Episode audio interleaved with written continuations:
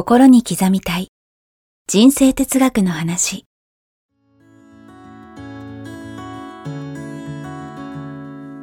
学校に行けない子どもたちからオリンピック選手をはじめとするアスリート企業経営者マネージャー新入社員メンタルサポーターとして20年間にわたり講演研修を行ってきた成田義則が今と未来を変える人生哲学の話をお届けします。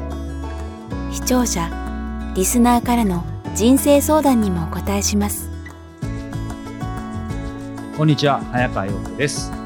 心に刻みたい人生哲学の話。えーこの番組は YouTube と、えー、ポッドキャスト各プラットフォームよりお届けしています。チャンネル登録と番組のフォローよろしくお願いします。お願いします。さあ、そして今回は番組から冒頭でお知らせがあります。えーこの度この、えー番組がですね、テキスト、文字でもお読みいただけるようになりました。えーぜひですね、えーさらなる理解や、えーそして復習にご活用いただけたらと思います。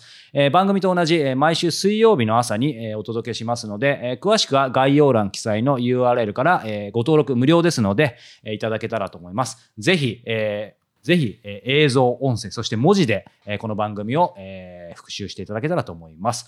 さあ、ということで、成田さん、今日もよろしくお願いします。よろしくお願いします。さあ、今日はですね、はいえー40代の、42歳女性の方から、はいえー質問をいただいています。はい。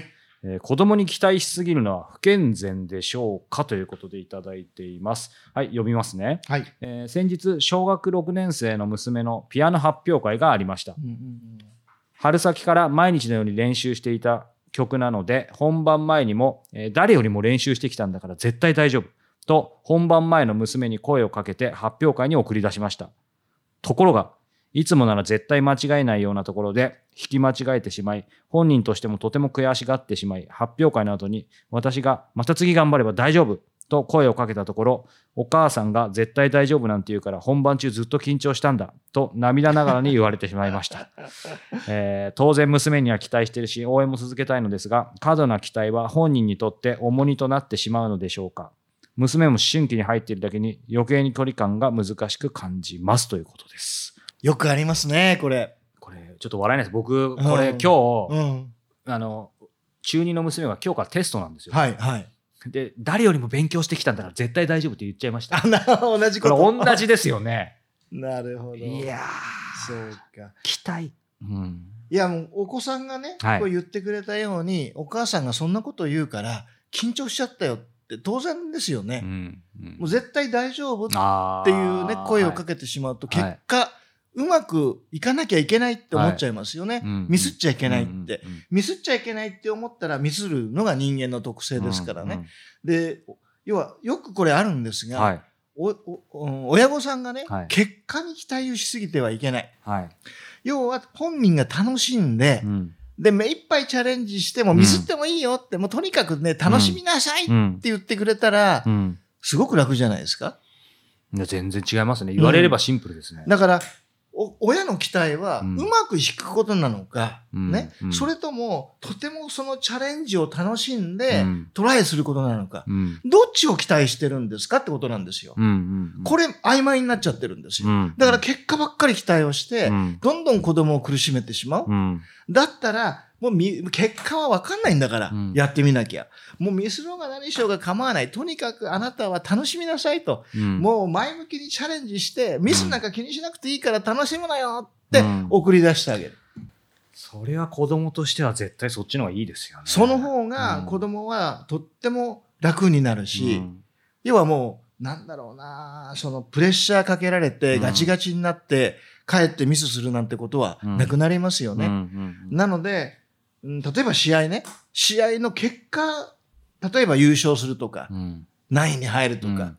そんなことは期待せずに、うん。とにかく楽しんでチャレンジして自分の実力を出し切ること、うん。もうここに期待してもらった方うがん。子供も良くないですか、そうですね。うん、だから期待する、フォーカスする場所が違う。確かに結果じゃないってことですね。結果じゃないんですよ。うん。姿勢に、うん。もうその、もうチャレンジして楽しんでくれるっていう、うん。その姿勢にどんどんいっぱいね、親はね、うん。応援してあげるという。うん。うん。はい。結果はね、もう、わかんない、こればっかりはね。うんやってみなければ。うん。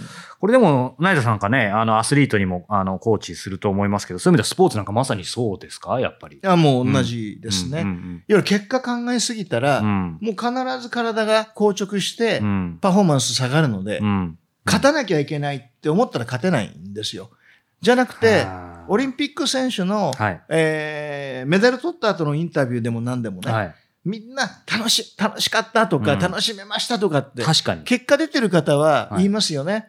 Q ちゃんも40、もう、もう、とっても楽しい42.195キロでしたみたいなね。はいはいはいはい。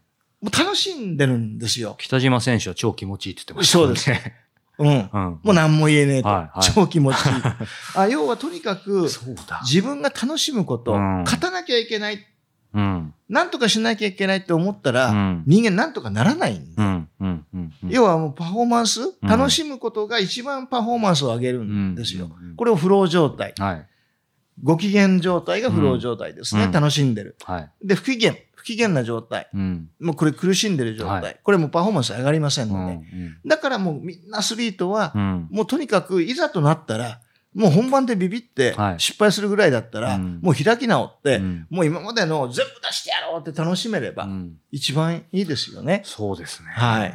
これでもなんか、今、成田さんおっしゃってくださった通りで、なんか自分なんか振り返っても娘に対して、じゃあテストでいい点取ってほしいことを結果っていうより、やっぱり頑張ってきて、その、頑張ってきたことを最後楽しんでね。うん。そっちでってお思ってるんですけど、ただ正直に言うと、うんやっぱりそれでもなんか1割ぐらいは、うんやっぱりいい点も取ってほしいみたいな。なんかそれは、えっ、と、世間体がどうこうとかじゃなくて、うんなんかこれだけ頑張ってるんだから、うんいい点を取らせてあげたいみたいな、うんひょっとしたらやっぱこのお母さんも当然親なんであると思うんですよ。もちろん。その辺の気持ちっていうのは当然なくせないし、なくす必要ないわね。。なくす必要はないですすが、言っちゃいけない そうですよね。言っちゃダメなんですよ。なんですよね。うんとにかく、ね、今までよく頑張ってきたねって。うんうんで、本番は、とにかく、もう自分の力どこまでやるのか、楽しんでチャレンジしなさいって。はいね、いい点取ろうと思わなくていいよって。うん。それは結果だからね。そうですね。うん。とにかく、もう楽しんで、自分の実力どこまでやるんだろううんって、トライしなさい、チャレンジしなさい。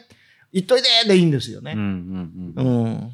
これどこにフォーカスするかってね、あの、実はね、先日もちょっと成田さんと、あの、お食事させていただいてて、若干ずれますけど、はい。例えば子供にね、あの、歯磨きしなさいみたいな感じではい言ってもなかなか嫌がると。うんまあ、勉強しなさいって言っても、これも今回と根本一緒なんですけど、その子供に、なんだろう、うん。ためを持って愛情なんですけど、なかなかその辺も言言えば言うほど逆に相手は重荷になるみたいな、うん。この辺もやっぱフォーカスずれてるんいわゆる。行為ばっかり指摘してしまうと、うん。命令されてるというね、感覚にとらわれてしまう。うん。だから、歯磨きしろって言うんじゃなくて、うん。ねえねえって、歯って大事だよねって、うん。そう思わない？って、どう思う？って、うん。うん大事だったら、うん。これはもうちゃんと大事にしなきゃいけないから、うん。それで一緒にちゃんと磨こうよって言って、うん。とにかく歯磨きしなさいじゃなくて、なぜ歯磨きをしなければいけないのかをうん。ちゃんと諭してあげる。はい。ことが必要ですよね。うんうんうんうん。まあ、それもあある種の理想像というかね、うん。ちゃんと歯がだ大事でそこが健康な歯があって、そのための手段として歯磨きがあるっていう方になんないとずれちゃうってことですよね。そうですね。だから、うん例えばね、うん将来ね、入れ歯になりたいそれとも自分の歯でね、ずっとね、年を取っても全部自分の歯で物を食べたい。どっちがいいって、はい。常に聞いてあげることですよ。うんうんそうするとだんだん子供は意識してくるんで、いうんや、それは自分の歯がいいよね。うんだよね。歯って大事だよね。うん常にそれを言ってあげる。はい。そしたら歯磨きしろって言わなくても、うん歯を磨くようになりますから。うんうんうんはいうんこれ話戻ってしまいますけど、このうん。お母さんがね、お母さんですね。うん。その、大丈夫っていう言葉を多分、この絶対大丈夫って言ったことは、まあ逆に結果的には今回なっちゃいましたけど、多分親として大丈夫っていう言葉は、まあ、本当に心からかけてあげたかったと思うんですよ。だかうんらその大丈夫って言葉自体は別に問題ないわけですよね。そのつまり、えっ、と、いい結果が出るよっていうニュアンスの大丈夫だとまずいかもしれないけど、さっきおっしゃったように、例えばミミスしたって別にみたいな、そういう意味での、まあ直接大丈夫っていう言葉を言うかは別として、親が声かけとかその、なんて言うんでしょうね、コミュニケーションとして大丈夫だよっていう安心感をむしろ与えてあげていいわけいや、ですよ。これは、はいこの大丈夫、絶対大丈夫は、ミスしないよって意味ですよ。あ、このニュアンスはそうですよね。それはダメです。はいだから、言ってあげなきゃダメです、ちゃんと。うん、うん、うん。もうミスしてもいいんだよ、うん大丈夫だよ、とにかく楽しみなさいって、うん言ってあげなきゃダメです。ミスしても大丈夫だよっていうのは言ってもいいわけですよね。全然いいです。ですよね。そそっちだったらいいわけですよね。ミスしようが何しようが、あなただ、うん一番大事なのはうん楽しむことだよって。うんうんこのあチャレンジ、じゃね、前向きにチャレンジして、目いっぱいこの時間楽しんでねって送り出してあげる。うんこれが親としては一番の多分子供にとっての応援になるんじゃないかなと思いますよね。でもそれこそそういう意味でのミスしても何やっても大丈夫だよっていうこと自体が、なんか愛してるよって言葉以上に愛してることの裏です。返しですよね。どどんな状況でも無条件にってことそういうですもんね。ことです。そういうことです。ミスしようが何しようが、ね、私はあなたがもう一番大切って。で、とにかく一番大事なあなたにはうん楽しんでほしい。人生をね。ありとあらゆる局面をトライ、もう目いっぱい楽しんでトライしてほしいっていうメッセージを常にうん。投げてあげることですよ。ところがですね、どうしても子供の将来を考えて、はい。うまくいってほしい、うん。受かってほしい、うん。結果点数、いい点数取ってほしい、ばっかりにフォーカスいっちゃうんで、うん一番大事なところのメッセージが子供に伝わらない。そうすると子供は、もう親の顔色を見ながらうん、結果を偽ってしまったり、うん。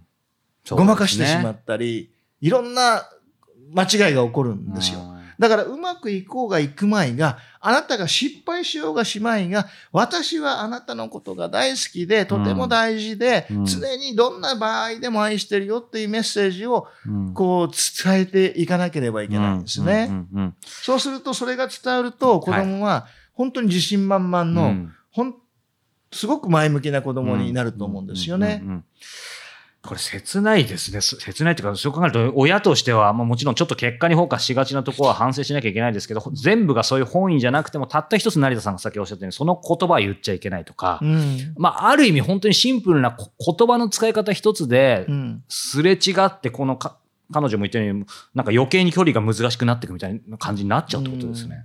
要は親として結果を出さ,、出させてあげたいっていうのは分かりますよ。うん。ところが人間のメンタルっていうのは、うんね、結果出しなさいって、うん、大丈夫出せるとかって言うと、うん逆に出せなくなるんで。うんうんはい。うんうんだったら、一番いいのは、はい。楽しみなさいです。うん。人間のパフォーマンスが一番上がるのは、うん楽しんでる時ですから。もう失敗、うんミス、気にしなくていいよ。失敗してもいいんだよ。とにかく、あなたはこのチャレンジを楽しむんだ。うん。楽しみなさいね。いってらっしゃい、ポンっていうので、うん。いい、いいわけですよね。そうですね。はい。もう、そこら辺もボンと腹くくっていただいて、はい。はい。頑張ります。だ、大体、やっぱりうまくやらなきゃいけないっていう暗示をかけてしまうと、うんだんだんピアノが嫌いになっちゃいますよ。なりますよね。うんうん。うん。もうすごいプレッシャーだし、はい。うま、ミスったらどうしよう、ミスったらどうしようん。う。もうこれはね、もう、うん、とっても辛いものですよ、うん子供にとってはね。はい。それと、その、放置するっていうのはまた違う話ですもんね。また違う話です。うんうんちゃんと声をかけて、その姿勢を応援してるわけですからね。うんうんうんそうですね。はい。はい。そこを、ぜひそのフォーカスをね、はい。えー明確にしていただくと、よりお子さんははい。生き生き、そうですね。うん、自分がやりたいことにチャレンジできるんじゃないかなって思います。はい。はい。ありがとうございます。はい。さあ、えーこの番組では引き続き成田さんへの、えーご質問、そして番組へのご感想をお待ちしております。えー詳しくは概要欄をご覧ください。はい。ということで、えー成田さん、今回もありがとうございました。ありがとうございました。